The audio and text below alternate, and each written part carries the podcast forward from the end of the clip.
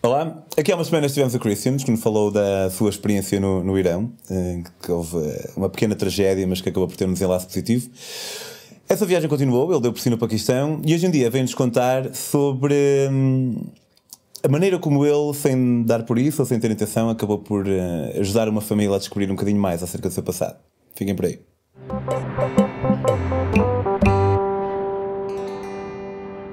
Olá, Christian. Bem-vindo uh, novamente. Uh, só para refrescar aqui a memória ao nosso pessoal, um, tu decidiste fazer uma, uma, uma, viagem por aí. Foi a tua primeira grande viagem, não é? Estão falando? Foi, sim, foi. Mas antes disso já tinhas passado algum primeira tempo? Primeira e a, última, na verdade, porque desde aí nunca. Assim, tão, uma viagem tão grande acabei por não, não fazer mais. E já passaram 4, quase 5 anos. Faz parte dos teus objetivos? Ah, sim, sem dúvida. Eu acho que acaba acho que quando uma pessoa faz. Não, não quero generalizar muito, mas a maior parte das pessoas, quando faz uma grande viagem, sabe que tem que voltar a fazer, né? Fica um bichinho. Yeah, e é tipo um vírus que depois se espalha. Eu próprio estou a passar por isso neste momento, apesar de ter voltado apenas há um ano de mim. Um, mas tu foste dar a tua. Tu, apanha, tu começaste no, no, na Turquia e foste a, atravessaste a Turquia à boleia. Uhum. Depois atravessaste o, o. A Geórgia, a Arménia, Irão, Paquistão. Índia e depois Nepal. Ok, mas da última vez que estiveste cá, uh, tu ficaste na, em Shiraz. Sim, exato. Em Shiraz. Ok, então acabou por correr tudo bem, foste visitar o Monumento do Ciro. Uhum. Um, eu tenho uma memória incrível. foste visitar o Monumento do Ciro e, um, e depois entraste. Shiraz ainda está bastante longe do. Tá, tá. Depois ainda tens que apanhar um autocarro para aí de. Deixaste a em Shiraz? umas 13 horas, sim. Ficaste um bocado escaldado. Pá, não, não, não foi por isso, é porque é mesmo. É um percurso, pá, quase tens que ir para Zahedan, que é, que é na fronteira com, com o Paquistão, e é um percurso imenso pelo deserto, é, é quase tudo deserto, com, com temperaturas muito altas. Pá, e era, há, há alturas em que é mais conveniente deixares a boleia e comprares um bilhete de autocarro. Sim, e a dormir durante a noite. E provavelmente tenha muito caro. Sabes que Zahedan, tu no, no, outro episódio tu, um, tu falaste que a mulher de lá do teu um, uhum. anfitrião, a esposa do teu anfitrião, que usava a burca total. E hum, pá, não me surpreendeu porque tu prefaciaste isso dizendo que ele era extremamente religioso, uhum. portanto não me surpreendeu. Mas eu próprio, quando estive no Irão, eu estava à espera de ver tipo uma data de burcas, mas não, só vi uma. Confesso também só lá estive 11 dias, foi como o visto me permitiu, porque eu cheguei atrasado. Só vi uma e foi em Zayadan, precisamente. Uhum. E, um, e também foi em Zayadan que eu cometi o erro de tentar falar com uma mulher na rua para pedir direções. Eu sabia que não ia fazer isso, mas pá, estava um bocado. E tipo, o que é que este gajo está a fazer? Mas sim, chegaste a ver a Zayadan e daí foste, entraste Sim, no. E depois atravessei a fronteira para, para Taftan, não é? A primeira. A primeira grande cidade é Queta. Sim, mas tens logo aquela. Logo é, é a, a, vila fronteiriça, que é Taftan, e pá, eu ia cheio de medo. O Marco já me tinha reconfortado a dizer que, que o Paquistão não era assim tão mau ou tão perigoso, mas eu ia cheio de medo porque sei que aquela zona de, do Balochistão pá, que tem talibã, mercenários, terroristas locais, aquela frente de libertação do Balochistão. E aquilo é tudo, até lá chegares é, é assustador, não é? Tipo, Sim, imaginares o, E as pessoas podem tranquilizar-nos tranquilizar à vontade que há determinados sítios que têm um, uma carga tão hum. forte sobre eles que é preciso nós estarmos lá mesmo para perceber. É. Está-se bem, yeah. afinal. Eu Mas fui... foi tranquilo a passagem de fronteira? Sim, foi. Fui... Não te chularam à grande no autocarro? Não fui de autocarro. Eles, não sei em que altura é que tu foste, mas houve uma altura em que eles começaram a proibir os turistas de irem de autocarro e o governo providencia uma escolta policial, pá, armados até aos dentes. Eu fiz isso, só que chularam-me à grande nisso. Ah, foi? A mim não me cobraram nada. Nada não. sequer. Era tipo, diziam pá, podes-me pagar o jantar, assim, ao fim do dia, quando depois de já termos viajado um monte de tempo.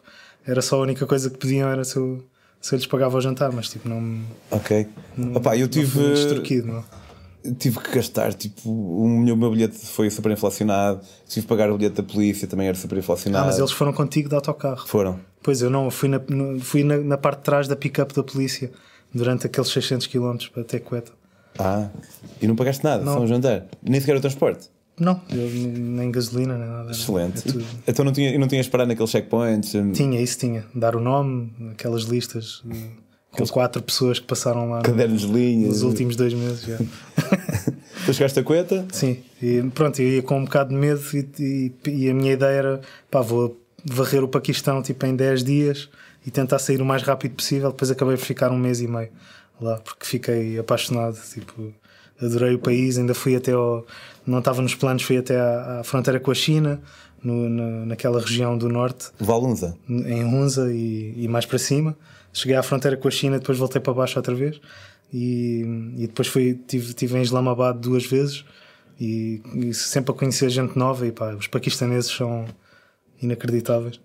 E, e depois acabei por ir para, para Lahore para, para então já sair do, do Paquistão. Isto já estava quase no fim do, dos 90 dias do, do visto. E, do visto paquistanês? Sim. Mas tiveste um mês? Ou... Tive um mês e, e, quase, quase um mês e meio. Mas era, ah, mas os 90 dias era tipo o intervalo de tempo em que tu podias Sim, usar. Era, okay, tu, okay. Aquilo não é muito explícito, na verdade, porque o visto é uma coisa escrita à mão e tipo ninguém me sabia dizer se era 90 dias a partir do momento de emissão ou 90 dias depois de entrar no país. Pois. Pá, eu tentei-me valer disso, ainda tive que ir lá a uns, uns escritórios de imigração e não sei o quê mas tipo, acho que ninguém sabia, na verdade, também. Porque disseram-me, ah, pois, mas agora já cá estás, então está bem, pronto, é 90 dias. E eu pedi para me escreverem uma carta em, em Islamabad no, no Immigration Office, tipo, pedi, pá, então escrevam-me lá isso e assinei um termo de responsabilidade, que é para se me pararem, porque eu depois ia atravessar a fronteira de, de Waka, que é, pá, é, é chato, não é? é? É aquela fronteira mais sensível, uma das mais sensíveis do mundo entre a Índia e o Paquistão Sim. e estava com medo. Imagina que chego lá e o visto já expirou e vou ter problemas de certeza. Né? E então pedi ao senhor para me escrever uma carta e, e, correu tudo bem no final. E entretanto, quando já estava para sair do, do, do Paquistão, estava a começar o Ramadão quase. E, e, comecei a contactar com, com pessoas no norte da Índia, em Amritsar, que era onde eu queria ir. Comecei a tentar entrar em contacto através do Couchsurfing a ver se havia alguém que, me pudesse receber. Ah, e apareceu um, um rapaz, um Sikh, um, que era estudante de medicina, se bem me lembro, e ele disse: Pá, eu, podes vir para a minha casa, a minha família vai, vai ficar contente, vem, vem cá. E, e perguntou-me: onde é que tu estás agora? E eu disse que estava em, no Paquistão, em Lahore. E ele ficou surpreendido e disse: Pá, isso era, foi eh, onde a minha família viveu antes da partição da Índia do Paquistão. Um, e o meu avô ficou aí e nós nunca mais o vimos. E podias ir, pediu-me ele, será que podias ir à aldeia do meu avô, que é aí perto de Lahore, ver, tipo, tentar descobrir onde é que era a casa dele e tirar fotos e perguntar às pessoas se lembram dele. De... Depois ele deu uma particularidade que o avô dele era, era tipo lutador de, de luta livre, wrestler. Uau. Lá, porque eles têm tipo uma tipo luta greco-romana, mas é uma coisa lá do, daquela região, mesmo no Irão também Lutador tem. luta livre no Paquistão yeah. nos anos 40. Exato. Singh, pronto, que era. Era Sikh também. Era Sikh também. A partição foi 47, não foi por aí? Foi 47. Okay. Portanto, eles já não, não sabiam nada de, dessa parte da família desde 47, ou seja, o rapaz nunca tinha conhecido não, o avô. Para quem não sabe, porque eu próprio também não sabia até, até lá estar, uh, o Paquistão, a Índia e o Bangladesh faziam parte do mesmo país. E depois uh, houve a partição entre o, o, Paquistão e o Paquistão do Oeste, que era o mesmo país, mas o Paquistão do Oeste era Bangladesh e a Índia ficou no meio. E depois finalmente o Bangladesh acabou por se tornar no seu próprio país. E há uma grande rivalidade, não é? Sim. E grandes, grandes stress. Foi, foi, foi complicado porque foi um bocado feito pronto, com pressa. E houve uma acho que foi não sei se historicamente é a maior migração em massa que já, que já ocorreu alguma vez porque foram milhões de pessoas a porque, porque depois os britânicos é que decidiram que para um lado vão os muçulmanos e para o outro, yeah. outro ficam os, os hindus. E, e, então houve milhões de pessoas a movimentarem-se num espaço curto de tempo de um lado para o outro Pá, e com isso claro conflitos e, e muita confusão houve, houve massacres, houve. Foi. foi do, do, que eu ouvi, pelo menos quando estava a atravessar a Índia, foi um, um, momento complicado que é o que cria hoje aquela rivalidade ainda entre a Índia e o Paquistão. Porque é, é a história recente, né? tem menos de 50 anos, ou agora já tem 60, 60 e muitos, mas tipo, as pessoas ainda se lembram. Uh, ainda há pessoas vivas que viveram sim, isso sim. e têm essa, esse ódio ainda vincado. Pronto, e então ele, eles, como não podem, os indianos não podem ir uh, ao Paquistão sem ser com um visto especial e vice-versa, eles nunca mais tinham ido à aldeia, que era só, tipo, na verdade não era assim tão longe da casa deles, mas não podiam atravessar a fronteira. E então pediram-me se eu podia ir lá. E, e eu estive a, a, investigar, falei com a pessoa com quem estava, uh, onde estava a dormir, um, em Lahore, e ele disse que me ajudava a arranjar a maneira de eu chegar até a aldeia e telefonou lá um, um, um tuk-tuk que ele conhecia, de confiança, e disse: pá, levas aqui o, o Christian a, até este sítio que ele quer ir lá e ver se encontra a família do, de, um, de um tipo na Índia. Pronto, e então houve um dia que lá fomos, já tinha começado o Ramadão. Ele disse-me: pá, não podes beber água em público, porque é, se te virem, tipo, vão, vão se chatear.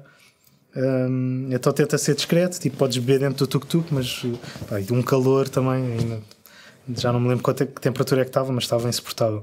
E então lá fomos com, com o senhor, que era, até era cristão, o, o condutor do tuk-tuk, então não se importava que eu, tu bebesse água. bebesse água nem comesse. E lá foi comigo, tipo, ainda demorámos para aí umas duas horas e tal a chegar lá, que ele era mesmo na fronteira. E, e, só tinha, tinha o nome da aldeia, não sabia, e o nome do senhor, não tinha morada nenhuma para onde ir. Mas como é que te sentes aqui? Tipo, estás a atravessar, pá, estás duas horas no tuk-tuk cheio de calor, a beber água às escondidas. Eu estava super excitado porque. Sim, eu acho que é bem tipo, bonito. fogo, vou, vou descobrir um bocado de história de uma família e Yeah. depois vou, vou conseguir tipo, levar até eles. E acho que vai ser. A minha ideia era que eles iam ficar pá, super felizes de conseguir ver qualquer coisa e descobrir um bocadinho mais do que é que, do que, é que tinha acontecido. E era. Acho que essa motivação tipo, é, é a melhor que há, não é? Yeah, yeah. E ia ter uma mini aventura, tipo, ainda melhor. E então, pronto, lá fomos e chegámos lá à aldeia que se chamava Barki, na fronteira com, com a Índia. E, e o, condutor do tuk-tuk tipo, ajudou-me a traduzir. Começámos lá a falar com umas pessoas e logo a segunda pessoa com quem falámos, ah, o Singh, lutador, claro que conheço, opa, esse, é, que, que, morava aqui nesta casa, tipo, pronto, e, e apontou para uma casa que estava lá com que era adjacente a uma gurduara, que é o templo dos, um templo Sikh. Ou seja, ele vivia mesmo ao lado da gurduara. Gordoar E os- é como quem diz igreja. Sim, é Ok. a igreja dos Sikhs. É o templo e, ele- e- e o senhor tinha a casa mesmo ao lado da Gurduara, adjacente, e o, e o homem que, que apontou disse: Espera aí que eu vou chamar ali alguém do, do, do templo que eu acho que eles têm a chave da casa e tal. Pronto, e o gajo foi buscar um Sikh, porque ainda há alguns no Paquistão. As minorias não, são, não, não, não têm a vida muito fácil, mas ficaram alguns lá. E, e depois entramos na casa, estive a tirar fotos e depois insistiram que eu fosse visitar a Gordoara também. E Como é que é uma gordoar? Nunca... Epá, é- Eu já estive no Templo Dourado, em Amritsar. O Templo Dourado é uma Gordoara em, em Ponte Grande. Ok. Pronto, é sempre aquela estrutura. É, tem as paredes à volta, tem um pátio interior ah, e depois tem a, a parte central do Templo Dourado é igual a todas as gordoaras, um bocado mais em tipo magnificente. comida também. Eu lembro que Sim, no Templo Dourado davam, comida. davam comida numa folha de Sim, bananeira ou o que é que era aquilo. Yeah, é exatamente igual, mas pronto, é em ponto pequeno. E ali em ponto muito pequeno porque não havia muitos sikhs também. Os que haviam tipo, estavam, estavam naquela comunidade. E então estivemos lá, eh, puseram um turbante também, tipo, deram-me uma bebida fresca, estivemos lá a ver, tirei umas fotos e voltei para trás. Entretanto, depois disse ao, ao rapaz que já tinha ido à aldeia, ele ficou incrivelmente agradecido e, e ainda ia, passar uma semana mais ou menos até eu ir ter com ele, porque depois tive que atravessar a fronteira do Aga, que é é uma fronteira interessante, que aquilo não é? não sei se, se chegaste a atravessar, tens que andar a pé 3 km para ir no meio Acho que com, sim. com malta de tipo, Lahore para, Yeah. para a Índia, para a pá, Índia, só é. pode ser essa. Portanto, É, um- é tipo um caminho assim É onde eles fazem aquelas. Yeah, fazem uma dança as competições de dança. É isso pá, eu infelizmente pá, não me lembro se só descobri disso mais tarde demais. Tu viste? Uhum, não cheguei a ver É o render da guarda, não é? E aquilo Eu não vi que porque tem, não, não me interessava muito, mas é aí que eles fazem. tem umas bancadas até para o pessoal ir apoiar. Tipo, E tem dos dois lados. Os paquistaneses e os indianos fazem a mesma coisa. É tipo rivalidade. Mas não quiseste ver? Sabias, mas não quiseste? Pá, sabia porque aquilo, mas aquilo era, um- era demasiado turístico e tinhas que pagar e estar à espera não sei quanto tempo e só acontece uma vez por dia. Ok. E então eu queria era ir Queres para. Amritsar. Estava mesmo curioso para ver o Templo Dourado, que depois achei uma coisa incrível. Tu já lá tiveste, Sim, também sim. sabes. Tipo, não sei se chegaste a dormir lá. Não. Mas Nem sabia que dava, dá para dormir Dá, dá, e, e eles, e isso é uma das coisas do, que os Sikhs tipo, insistem: é que é, é, é a caridade.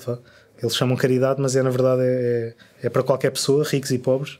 Eles não têm essa, essa restrição social para qualquer religião. Pode, pode ir lá usufruir daquilo e então deixam de ficar lá a dormir. Dão, tem uma cantina comunitária que, se calhar, é das cenas de, de voluntariado pá, mais gigantescas que eu já vi na minha vida que é- são pá, cen- centenas de milhares de pessoas todos os dias a voluntariarem-se e está sempre a rodar. Uau. São sempre pessoas diferentes para irem lá cozinhar, lavar a louça. Pá, no Templo Dourado tem uma cantina gigantesca. Depois também posso, posso partilhar umas fotos disso. E pronto, e então cheguei lá, estive lá uns dias no Templo Dourado a dormir e, e a apreciar aquela, aquela obra de caridade gigantesca. E entretanto, depois encontrei-me com, com o Ravi, que era um, o, o rapaz Sikh, e fui lá para a casa dele, que era um, a casa dele era em Tarn Taran, que é um- no norte do Punjab, que também é quase na fronteira. Ou seja, eles não estavam assim tão longe do, do sítio onde o avô tinha vivido. E, e pronto, e quando lhes mostrei as fotografias, pá, foi uma emoção do caraças, porque o, o pai dele era um senhor assim, um, um Sikh muito grande, com uma barba farta, e tipo vieram-lhe as lágrimas aos olhos, e depois quase que eu senti-me um bocado que eles fizeram de mim tipo um filho honorário, porque puseram-me um turbante também, e, e estive lá em casa deles uma semana quase, e foi, foi espetacular, tipo, foi mais Ah, um daqueles momentos. É incrível como é que nós, pá, nós enquanto pá, detentores de passaportes europeus, podemos fazer assim. Somos puc, sortudos, puc, puc. Estes gajos são separados por eh, razões que não tomaram, por, por escolhas que não Sim. tomaram. E, e estão tipo a um, um par de dezenas de quilómetros, um ente querido, e, é- mas bem que podiam estar do outro lado do mundo. Pá, e vivem esse sofrimento de, de terem perdido essa ligação também, não é? Imagina o que é que era tu não poderes ir a Val de Câmara vez a casa de- dos teus pais. Já, ser por, mesmo por um motivo. Não é? Era um faz bocado como a faixa de Gaza, tipo, Ou a Coreia do Norte e a Coreia do Sul. famílias tipo, estão separadas. Coreia do Norte e Coreia do Sul, os gajos todos os anos fazem um encontro em que as pessoas, pá, não sei se podem ir da Coreia do Norte para a Coreia do Sul ou o contrário.